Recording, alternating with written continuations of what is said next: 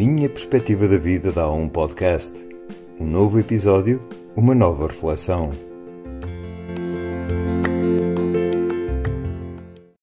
Será que representamos um papel para os outros?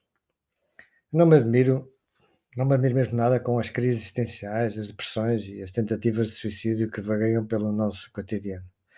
Creio que me atrevo a ler no rosto das pessoas a questão: quem sou eu? Como é que eu sou?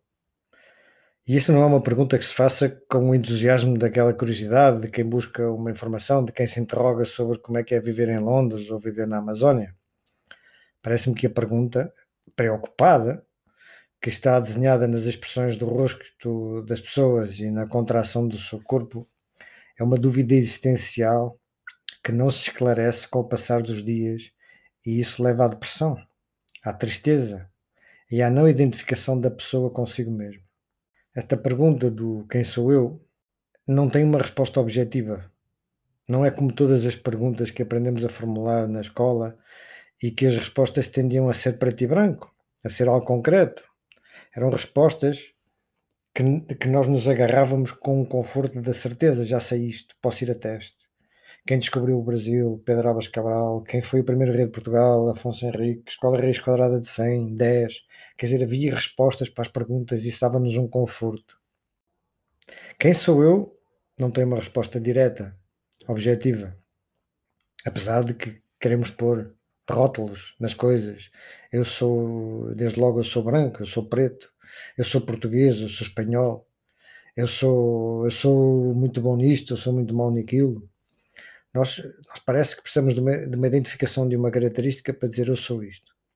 E as pessoas às vezes até dizem, eu sou assim. Hum, mas será que isso é verdadeiramente a pessoa? As pessoas não sabem quem são nem sabem quem são, mesmo sendo de uma determinada maneira. É isso. Quem são as pessoas sendo como são?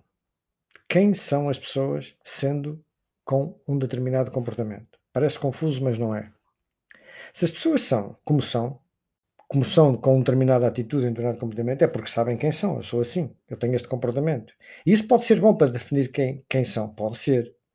Mas se são algo assim, isto é, se elas estão a ser como são, então já sabem quem são. São isso mesmo, são o que estão a ser. E será que isso é ser elas mesmas? As pessoas, sendo como são, e se não se sentem felizes, não sendo felizes como estão a ser, é porque não se identificam consigo mesmas. E então aí temos o problema. Temos o buraco.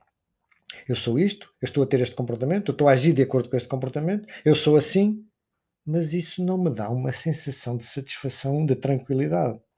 Então é porque isso não são elas.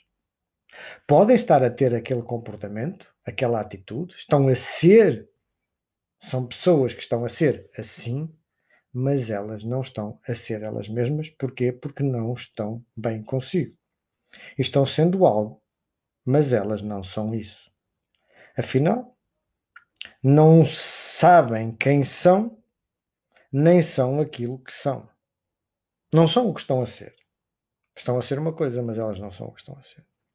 Se não sou feliz assim, é porque estou a ser algo que não sou eu. Foi assim que me tocou a mim a crise. Eu, eu não sou feliz assim, por isso é porque a forma como eu estou a agir, a dinamizar a minha vida, não sou eu. É como um papel no teatro. Posso representá-lo por momentos e até ser feliz nesses momentos, mas não seria feliz se a minha vida fosse esse papel. Talvez a vida seja isso mesmo. Um papel que representamos continuamente, mas que não somos nós. E até pode haver quem passa a vida inteira a representar um papel. Nunca chega a ser a ser a sua própria essência.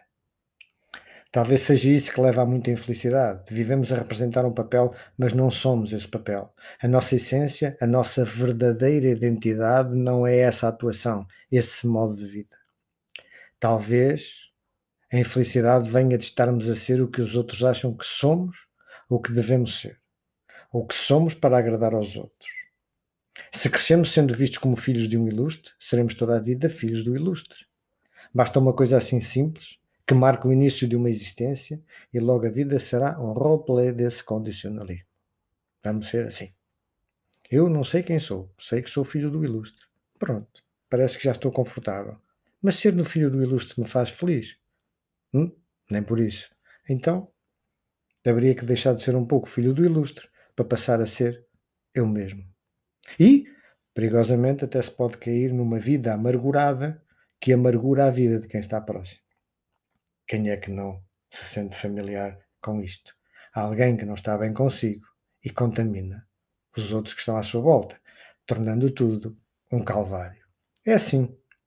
Parece-me que ao longo dos tempos fomos sendo coisas impostas pela sociedade ou condicionados pela sociedade. Desde pequenos, desde muito pequenos. Creio que fomos sendo o que os outros nos empurravam para ser. Pois semeavam na nossa cabeça o que deveríamos ser. Nós, as crianças, os adolescentes, até a idade adulta, a nossa mente é uma esponja. O que lá pusermos, lá ficará. Os seres humanos, numa apreciação grosseira, parecem autênticas máquinas programadas formatadas. Mas atenção, os seres humanos não são autómatos, porque sentem e sofrem. E quem sente e sofre tende a fazer a pergunta: quem sou eu que sente e que sofre? Quem sou eu que não se sente feliz?